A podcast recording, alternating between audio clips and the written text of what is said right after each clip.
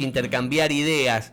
Em, nos visitan el piso. Yo voy a dejar para el final, eh, porque si no le voy, a, le voy a quitar tiempo a quien nos visita para expresar qué siente en este momento tan especial, tan sensible del fútbol profesional de Unión, porque ustedes saben que eh, yo particularmente considero que este oficialismo de Unión está terminado, está desgastado, que la figura del que es el final del hispanismo, lo cual por ahí no, no significa el final del oficialismo, que seguramente va a ir a los comicios, pero estamos en el final de spam, esto está más que claro, con, con claras grietas en su comisión directiva, y de un tiempo a esta parte yo sostengo que el oficialismo está terminado, soberbio, encerrado, y que la oposición no es útil para mí. Para mí da pasos que no son útiles para molestar los PAL. Pero eso lo quiero dejar de último, porque si lo tiro de primera, por ahí se enoja y se lleva las facturas.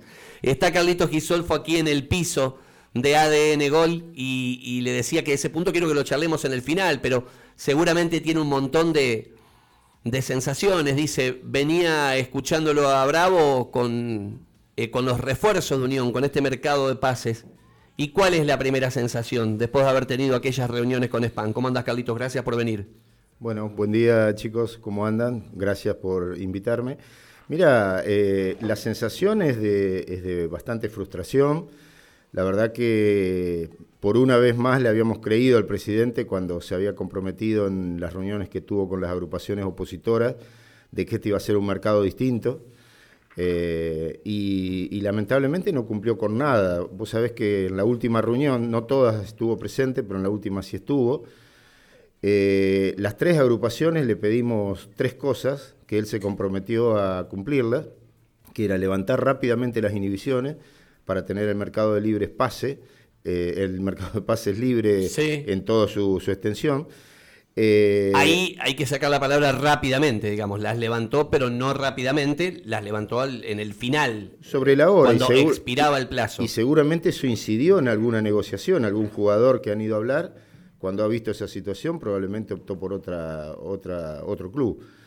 Eh, lo segundo que le pedimos es que todos aquellos jugadores que el técnico consideraba titulares imprescindibles, estaba Méndez todavía en ese momento, eh, no se fueran, que hablara claramente con los jugadores, le priorizara el aspecto deportivo hasta diciembre, que después liberara que los jugadores pudieran negociar alguna opción distinta. Y lo tercero era reforzar el plantel, pero con jugadores de, jerarquía. En aquel momento él nos dijo de que Méndez le había pedido cuatro jugadores de jerarquía y cuatro apuestas. Eh, cuatro recambios. Cuatro recambios. Bueno, eh, empezó al revés, creo que empezó por los recambios y todavía no llegaron las apuestas de jerarquía. Así que eh, frustrado, molesto, porque nos mintió descaradamente y creo que esa es una de las razones por las que no nos llamó más. Eh, ¿Quiénes creen ustedes que está armando este equipo Unión? Al no haber una figura de un manager. Los dirigentes, el Kili, los empresarios, ahí me dicen que está llegando un chico de All Boys y que al club lo maneja Bragarnik. Mirá, eh, no sé exactamente quién. ojalá lo esté armando el Kili, que por lo menos conoce de fútbol, seguramente tiene algunos contactos. De todas maneras, él dijo el otro día en una conferencia de que no iba a traer por traer, pero hasta ahora está trayendo apuestas, jugadores de la reserva de otros clubes. Si bien el otro día Morales tuvo un buen debut y ojalá realmente sea un goleador de, primera línea, pero bueno, creo que no es el tipo de jugadores que Unión necesita para este momento delicado. Eh, cuando nosotros le preguntamos al presidente quién lo iba a asesorar, considerando su, nula capacidad para traer jugadores y la de su directiva, él nos dijo en ese momento que lo estaban ayudando algunos agentes de afuera, eh, dijo de Zucarelli, que le estaba tirando una mano, pero todo, digamos, agentes externos, nadie que esté realmente comprometido con el club. Y bueno, espero que no sea la directiva la que esté eligiendo, porque lo que ha hecho en los últimos mercados de pase ha sido lamentable.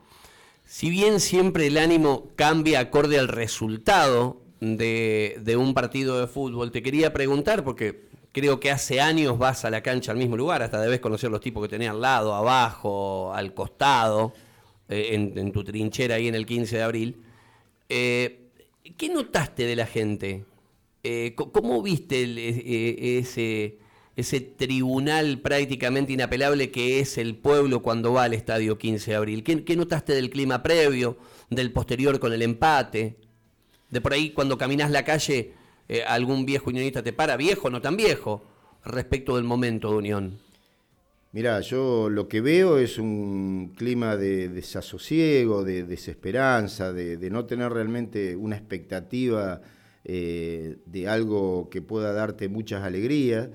Creo que ese fue un poco el ánimo de, mucha gente, realmente enojada con la comisión directiva, porque esto que acabo de decir yo hace un ratito, de las promesas de reforzar un equipo y, realmente hacer un, torneo de calidad para salir de esta situación comprometida, creo que todos lo habían escuchado. Entonces, mucha bronca en ese sentido. Tal vez no se expresa verbalmente porque es gente, yo voy a la platea, la verdad que la gente de Unión es una gente tranquila, es una gente respetuosa, eh, y me parece que eso hace que todavía no eclosione una bronca más generalizada, pero que te pueda decir alguien que diga estoy conforme con, este equipo, nadie. Y no por, por la entrega, por, el, por lo que hacen los pibes en la cancha, porque la verdad que creo que hacen incluso más de lo que uno esperaba, pero no hay ninguna duda que ese equipo no tiene jerarquía en individual, no tiene recambio. Eh, yo estoy justo donde calienta el banco suplente y ves los pibes, viste como decimos, el, el 9 titular de tu equipo falta el IPEI para poder ir a, jugar el partido, con lo cual es algo totalmente ilógico y me, pongo en la piel de, un pibe como Domina, que debería estar transitando un proceso mucho más tranquilo, con gente de experiencia alrededor y que tiene que ponerse hoy al hombro esta situación, lo cual no es bueno, por supuesto. En esa reunión, eh, que me parece que fue, viste, cuando hablamos de los cabezones, vos, Simonuti, Marcelo Martín, Creo que hubo una sola con spam. Después ustedes tuvieron otras preparatorias con, con el resto de directiva, con los abogados. Pero creo que con spam estuvieron una sola o dos. Dos. La primera, Donde, cuando él nos convoca, ya ni me acuerdo cuándo, creo que fue allá por después, antes del partido con Sarmiento, sí. o después del partido con Sarmiento. Debe haber sido después. Cuando vino esa crisis y antes de los tres triunfos consecutivos, estaba Méndez, ahí estuvo el presidente. Después tuvimos, creo que dos con directivos y la última también como spam. En una de esas dos, eh, por eso por ahí a lo mejor no, no va a lugar mi pregunta, porque a lo mejor me decís, una cosa la dijo en una y otra en otra, pero yo quiero relacionar, porque de la misma manera que les prometió que venía en refuerzo de jerarquía, en una de esas reuniones les dijo que el club no tenía caja y que había que, tenido que poner él de vuelta de su bolsillo 40 millones de pesos. Digo, eh, ¿por qué se ilusionaban ustedes que llegaran refuerzos si el presidente les estaba diciendo que no había caja, que no había un mango en unión? Bueno, eh, todo eso por supuesto se lo preguntamos. Él en la última reunión, creo, yo también ya se me confunden, nos dijo que estaba toda la expectativa en que Vélez iba a pagar la plata del hospitón, que de hecho después la pagó, bueno, la pagó a, a valor creo que dólar oficial, pero bueno, estaba esa expectativa, que estaban avanzadas las gestiones para que la plata que debía Conmebol fuera directamente a FIFA, lo cual evitaba el tema de que ingrese al mercado de pases y que eso estaba prácticamente cerrado, que solo faltaba un papel que tenían que mandar eh, y que ya estaba cumplido. Y, si no, el presidente dijo que se iba a endeudar con un crédito bancario, lo cual nos pareció una locura. Ahí fue cuando le dijimos, pero ¿qué pasaba con la plata de los pases, sobre todo de los últimos meses, que había habido un ingreso importante de dinero, o por lo menos un supuesto ingreso. ¿Y ahí cómo fue la explicación? ¿Ustedes le fueron preguntando ingreso por ingreso? ¿Te acordás eh, por cada uno cada respuesta? Eh, por ejemplo, Nardoni. Nardoni se iba a cobrar ahora en, un tiempo una de las cuotas. Eh, Portillo se estaba cobrando por mes. En cuotas por mes. En cuotas por mes. justo ahí había surgido lo de Esquivel, donde él ya nos dijo que era casi imposible retenerlo. Y bueno, por supuesto ni se hablaba de Machuca y todo eso, porque eso se daba por sentado que se iba a quedar, por lo menos hasta fin de año. Eh, no, fue la verdad que sus respuestas fueron evasivas, no terminó nunca de, cerrar, nos volvió a hablar del ascensor que se está eh, colocando, que la verdad que casi como una ironía le dijimos que desde el, pase de Malcorra estaba hablando del ascensor, que, lo terminara de una vez. Eh, no, no tuvo una respuesta concreta, volvió a ratificar que no había dinero, por eso también le habíamos pedido al final de esa reunión de que de ahí en adelante las próximas reuniones, que él se comprometió que las iba a seguir convocando, fueran con papeles en mano. Si hablábamos de la asamblea, que, hablara, que trajera los papeles que faltaban. Si hablábamos de jugadores o de posibles aportes que él en ese momento mencionó, que si podíamos nosotros dar una mano, nosotros antes queríamos ver esto que estás preguntando. qué había pasado con esos pases, en qué condiciones se habían hecho, cómo había entrado la plata y en qué se había utilizado. Cómo podía ser que el club, en el mejor mercado de pase, por lo menos en cantidad de jugadores vendidos y aparentemente en, negocios relativamente buenos, eh, no tuviera un centavo. Pero bueno, como cada vez que te embarcas en una discusión con España y su comisión directiva respecto a plata, ingresos, etcétera, todo termina en una nebulosa, en algo turbio y en respuestas que no clarifican nada. ¿Qué sentiste cuando dijo que eh, ustedes se reunían en el club y al otro día la prensa por boca de ustedes sabía todo, como que ventilaban todo? Primera pregunta. ¿Y qué sentiste cuando dijo por lo menos hubieran venido con 10 mil dólares? Eh, mirá, eh, primero nosotros le aclaramos en la primera reunión que nosotros no nos manejábamos ocultamente, que por supuesto que si nos daban alguna información sensible eh, y que debía ser reservada por algún motivo, lo íbamos a respetar, pero que de lo que se charlara y de lo que se fuera decidiendo este, no teníamos ningún problema y que si nos consultaban lo íbamos a hablar, que no creíamos que eso tenía que ser una jabonería de vieites, que el socio se merece respuesta y que de última las de él a la respuesta. Nosotros le sugeríamos que fuera claro con los socios qué es lo que estaba pasando, cómo era el momento, por qué se estaba llegando a esa solución. Él nos planteó esa conferencia que hizo un tiempo atrás, nosotros le dijimos que había sido casi un jeroglífico, que nadie lo entendió, que sea claro. Así que ya le habíamos advertido que no íbamos a estar ocultándonos de la información. Y por eso creo que lo de, lo de que salió después a decir esas barbaridades fue una simple chicana. Y respecto a aportes, que también lo mencionó, le dijimos que nosotros estábamos dispuestos también a aportar en ese aspecto, más allá de otras cuestiones, hacer algunos contactos, acercar a algún posible jugador, etcétera, pero que queríamos ver eh, los números del club, porque de ninguna manera podíamos nosotros aportar plata a un barril sin fondo como aparentemente es Unión.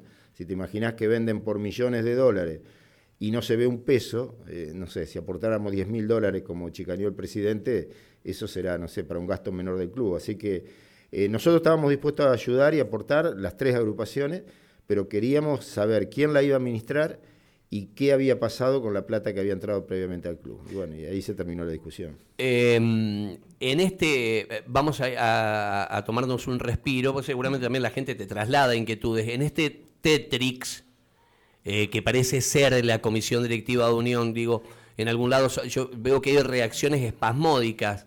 Eh, se decide jugar la Liga Nacional de Básquetbol cuando el básquet implosiona en la Argentina, pero ahí hay eh, una subcomisión que labura con Secotti a la cabeza. sé que en los próximos días, sé porque además tenemos, este, digamos, elementos eh, físicos que, no entiendo por qué Unión no los visibiliza, pero por ejemplo, la gente que está en obras eh, tiene un abanico de cuestiones diciendo, vamos por las 12 salas del IPEI y hay una intervención que hace un montón no se hacía, gastamos 80 mil dólares en una caldera y la semana que viene vuelve la pileta, eh, estamos interviniendo en lo que es la parte alta del estadio, hay dos columnas de luces que se colocan, lo del ascensor dicen que en dos meses va a estar, y que eso aproximadamente genera una salida de dinero en, en siete, ocho obras claves que tiene Unión, empezadas todas al mismo tiempo, sin terminar, que es una, un, eh, un reproche que toman de parte de la gente, dicen, la gente de obras dice, tenemos buen diálogo con la gente de, la oposición, que les dicen, che, pero ¿por qué no hicieron una y terminaron una? Y ellos dicen que hay muchas obras de infraestructura que están concatenadas. Si la semana que viene Unión informara obras, por ejemplo, y justificaran, qué sé yo, que salen 10 millones de pesos por semana para hacer obras en el club, ¿les explicaría, les alcanzaría un poco dónde está la guita? No, te imaginas que al lado del ingreso que hay, 10 millones de pesos por semana es un vuelto. Eh, sí, nosotros tuvimos cuando nos convocaron, porque también eso quiero destacar, eh, el presidente nos trató de fantoche, nos ninguneó en una actitud que realmente no es justamente lo que el club necesita, que es un poco apaciguar los ánimos y eh, consensuar y discutir, pero discutir para, para, crecer, no discutir para que, quedar en el mismo lugar. Eh, nosotros le planteábamos eso a los chicos de obra. Eh, primero lo que le decíamos, lo mismo que te, que te vengo diciendo ya varias veces, es, muchachos, ¿con qué presupuesto cuentan y cuál es el plazo de obra? Ninguna de las dos respuestas nos las dieron. Eh, o sea que en Unión, yo digo, este, mis amigos se ríen, yo digo que Unión es deportivo, vamos viendo. Vamos viendo si podemos terminar esto, vamos viendo si entra una plata, vamos viendo si nos paga Vélez, vamos viendo si Conmebol nos va a pagar en dólares, vamos viendo porque esa fue la pregunta clave que le hicimos en esa reunión que se hizo, creo que a fin del año pasado, donde nos mostraron todo esto que vos estás mencionando. Pero, digamos, eso se contrapone con decir, che, pero las aulas del ISPE iban a estar en febrero para el inicio de este año lectivo y no están. Y el playón hace cinco años que se promete, y el ascensor hace cinco o seis años que está en obra.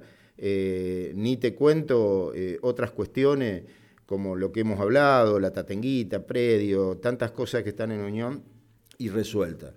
Nosotros vemos el club en obras, pero en un ritmo que realmente es paupérrimo, sobre todo para un club donde hay miles de personas todos los días, donde cada 15 días tenés una convocatoria de decenas de miles de personas. Eh, y yo creo, eh, Span es un tipo de la construcción, que él no debe emprender ninguna obra si no tiene presupuesto y plazos de obra. Entonces eso es lo mínimo que le preguntábamos a los chicos de la subcomisión, que sabemos que están laburando duro. Eh, muchachos, eh, ¿cuál es la plata que tienen para esto? No, esto más o menos se va manejando según la tesorería. ¿Y los plazos? Y no, los plazos este, tratamos de que sean lo más rápido posible. Y la verdad que no nos parecen dos respuestas adecuadas. Por eso te digo de que todo lo que presenten, nosotros también queremos verlo certificado, que es lo que el socio se merece. Vamos a revisar un par de mensajes y ponemos, Marianito, unos consejos comerciales, de paso tomamos un mate, calentamos. Eh, dos disparadores que yo dejo eh, pendiente. ¿Por qué ha dado la sensación, primero, eh, creo que le robo la, creo que la dijo Cristina un mes antes de las elecciones, después la repitió la nata, o sea que en eso coincidieron todos, que en la Argentina después de las últimas elecciones fuimos a un escenario de tres tercios. Em, eh, claramente como quedó dividido entre Milley, eh, Massa y Bullrich más Larreta, tres tercios bien definidos de cara a las definitivas. Em, a mí me da la sensación que en la medida que Unión siga teniendo tres tercios en la oposición, Spam va a gobernar hasta que quiera. Ahora, porque a veces tiene más fuerza, por ejemplo, Peñas y filiales en la movida que hizo el otro día, o ahora parece que tiene más fuerza Connie Chereb, que es un reconocido hincha de unión, colega, periodista, que empieza a juntar firmas para pedir una asamblea, que los elementos que tienen ustedes como oposición, eso como uno, eh, y como dos, después de tantas denuncias, de tantos allanamientos, eh, de, tanto ruido mediático con este, eh, las sospechas sobre spam, ¿no les da la sensación que el presidente al no concretarse nada en contra de él un poco se les ríe en estos últimos tiempos? Esas dos dejo para un ratito, ¿puede ser? Está Carlitos Gisolfo aquí con nosotros, ustedes pueden escribir lo que quieran, intentaremos que entre en el tiempo, al 342 5950 465 ese es el mensajero de Radio Gol.